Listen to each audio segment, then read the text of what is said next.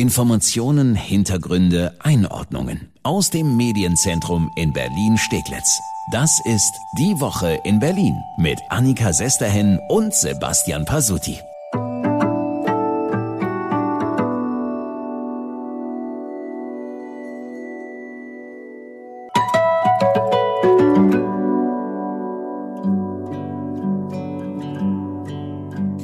Hätte ich bloß meinen Mund gehalten. Das denken wir uns alle wahrscheinlich ab und zu mal. Und ich glaube, genau das denkt sich Franziska Giffey momentan. Letzte Woche hat sie ja noch gesagt, welche Regierung ihr für Berlin am allerliebsten wäre. Diese Präferenz ist eine Ampel für Berlin, ein Bündnis aus SPD, Grünen und FDP. Tja, das war letzte Woche. Inzwischen sieht die Welt schon ganz anders aus, aber erstmal hallo, herzlich willkommen bei unserem Podcast Die Woche in Berlin. Immer freitags fassen wir zusammen, was Berlin aktuell bewegt. Und es sieht stark danach aus, dass inzwischen feststeht, wer Berlin künftig regieren wird. Jo, ich glaube, wir können sagen Tschüss Ampel und äh, Hallo und äh, Welcome back äh, Rot-Grün äh, Rot. Hello again ja, quasi. Hello again. Ja, tagelang haben sie Hinterzimmergespräche geführt, speziell bei der SPD. Ja, und dann trat Parteichefin Franziska Giffey diese Woche vor die Mikrofone und ihre Miene, ah, die hat sie eigentlich schon gesagt, äh, zufrieden war sie nicht, kein Lächeln, nix. Sie trug einfach vor, wofür sich ihre SPD in den Sondierungen jetzt entschieden hat. Wir haben nach Abwägung und diesen intensiven Gesprächen bei der Frage der gemeinsamen Schnittmengen uns dazu entschieden, dass wir in eine dritte Sondierungsphase eintreten werden in der Konstellation Rot-Grün rot. Ja, huch. Wie kam es denn jetzt dazu? Warum hat sich Giffey von ihrer Ampel verabschiedet? Sie nennt da zwei Gründe. Grund eins, die Grünen sind schuld, dass es mit der FDP nicht klappt. Ich hatte diese Präferenz geäußert, weil ich ähm, aus den ersten Gesprächen ja schon der Auffassung war, dass es dort einen Weg für ein Mehr an Schnittmengen geben kann. Aber es ist ganz klar, dass wenn drei Partner am Tisch sitzen, natürlich es bei drei Partnern passen muss auch. Und auch FDP-Fraktionschef Sebastian Schaja glaubt übrigens, dass vor allem die Grünen die Ampel haben platzen lassen. Aber auch Teile von Giffey's eigener SPD. Ich glaube, es ist an dem Aufbruchswillen der Grünen gescheitert und daran, dass auch Frau Giffey sich innerhalb der SPD nicht durchsetzen konnte, dass sie das weiter so, was sie eigentlich im Wahlkampf unterbrechen wollte und ein neues Bündnis in Aussicht gestellt hat, nicht umsetzen konnte. Und damit haben die Grünen Frau Giffey eine schwere Hypothek mitgegeben für diese Legislaturperiode wo am Anfang schon klar ist, wer womöglich das Sagen in einer nächsten Regierungskoalition hat. Wahrscheinlich nicht die regierende Bürgermeisterin, sondern Bettina Jarosch als Vorsitzende der Grünen in Berlin. Na gut, Sebastian Schaja äh, sitzt wahrscheinlich wieder in der Opposition. Was mhm. soll er auch anderes sagen? Ich würde jetzt nicht okay. so weit gehen, dass die nächste regierende, heimlich regierende Bürgermeisterin Jarasch heißt und dass Giffey nur noch die zweite Geige in einer neuen rot-grün-roten Koalition spielt. Aber zumindest in den weiteren Sondierungs- und Koalitionsgesprächen, in die geht sie schon geschwächt. Aber sie kann sich auch noch freischwimmen. Dafür muss sie aber zentrale Wahlversprechen in einen möglichen Koalitionsvertrag bekommen. Was hat sie versprochen? Bündnis für Wohnungsbau, Videoüberwachung, die Lehrerverbeamtung. Da sollte sich Giffey jetzt jetzt gegen Grüne und Linke schon durchsetzen. Das würde sie dann auch innerhalb ihrer eigenen SPD wieder stärken. Es gibt sehr wahrscheinlich wieder ein Linksbündnis hier in Berlin. Leider ist der Staat schon vermasselt, bevor sie überhaupt an den Start gegangen sind.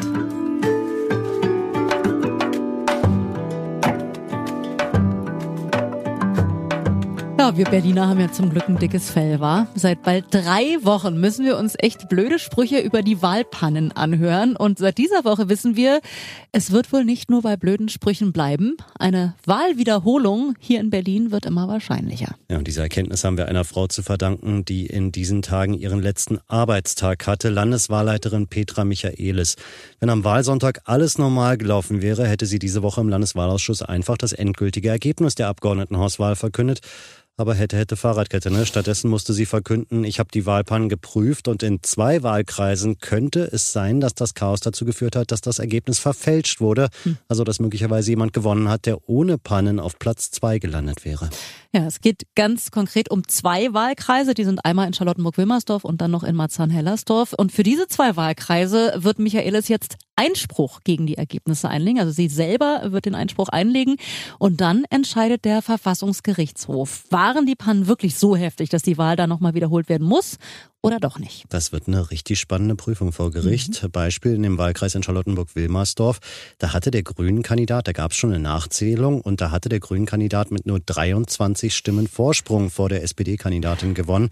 Da müssen sich die Richter also wirklich jetzt jede Stimme, jede kleine Panne ganz genau anschauen. Ja, viel Spaß beim Nachzählen. Ich meine mich zu erinnern, dass der regierende Bürgermeister Michael Müller doch erst letzte Woche noch gesagt hatte, also wir glauben nicht, dass die Pannen so groß waren, dass es Wahlwiederholung geben muss. Hat er gesagt, wir waren alle dabei. Fairerweise müssen wir dazu sagen, er hat hinzugefügt zum derzeitigen Sachstand. Das war letzte Woche, da dachte der Senat auch noch, dass es in nur knapp 100 Wahllokalen Pannen gab.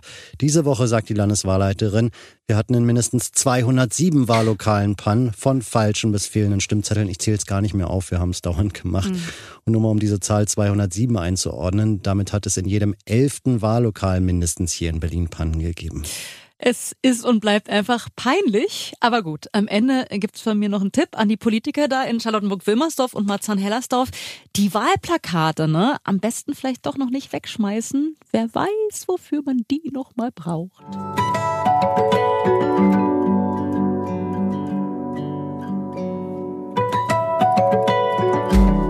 Grüße an alle, die uns im wohlverdienten Herbsturlaub hören. Wir sind ja mittendrin. Zwei Wochen Herbstferien in Berlin und Brandenburg.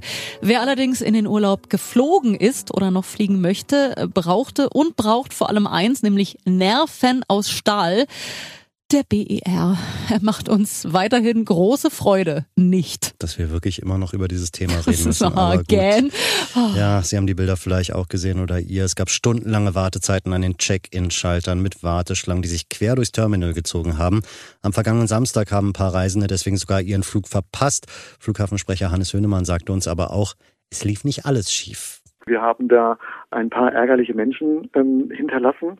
Äh, das ist nicht gut, da sind wir auch nicht glücklich drüber. Wir haben übers Wochenende aber auch gut 180.000 Leute äh, transportiert, die entweder von Berlin aus oder von BER aus geflogen sind oder angekommen sind. Naja, das sollte bei einem Flughafen ja eigentlich auch so sein, ne? dass man problemlos einfach in den Urlaub kommt.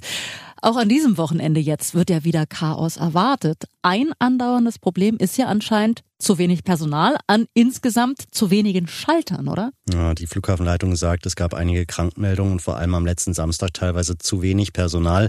Die Lufthansa hat aber auch nochmal reagiert. Die sagen, sie hätten alle Check-in-Schalter, die ihnen zur Verfügung stehen, geöffnet. Zwölf Schalter sind das und sie hätten sogar zusätzliches Personal im Wartebereich eingesetzt und trotzdem ist das Chaos entstanden. Flughafensprecher Höhnemann sah das Hauptproblem auch gar nicht bei der Anzahl des Personals. Er sagt, die Pandemie ist schuld.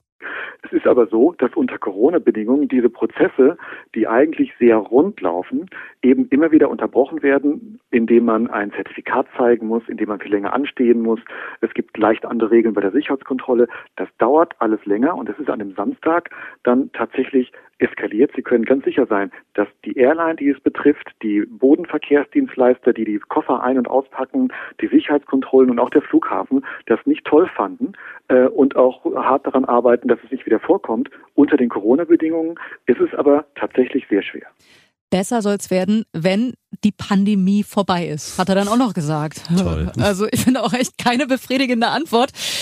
Dann gab es ja noch die, wie ich finde, wirklich absurden Tipps der Flughafenleitung. Ja, Tipp eins: man soll einfach noch früher zum Flughafen kommen. Bisher hieß es ja immer zwei Stunden.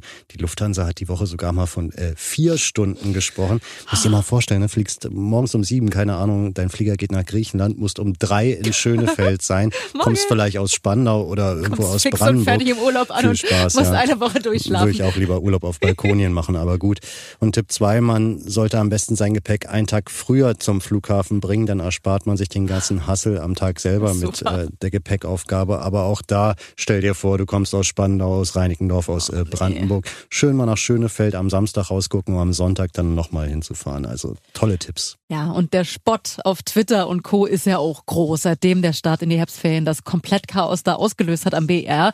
Wir besudeln uns eben mal wieder nicht mit Ruhm mit unserem Hauptstadtflughafen. Was ist denn eigentlich, wenn ich wegen des Chaos da meinen Flug in die Herbstferien wirklich verpasse? Verpasse oder schon verpasst habe. Ja, wer seinen Flug unverschuldet verpasst, weil der Check-in zu langsam ist, kann äh, Entschädigung fordern. Das hat uns Christian Leininger von AirHelp gesagt.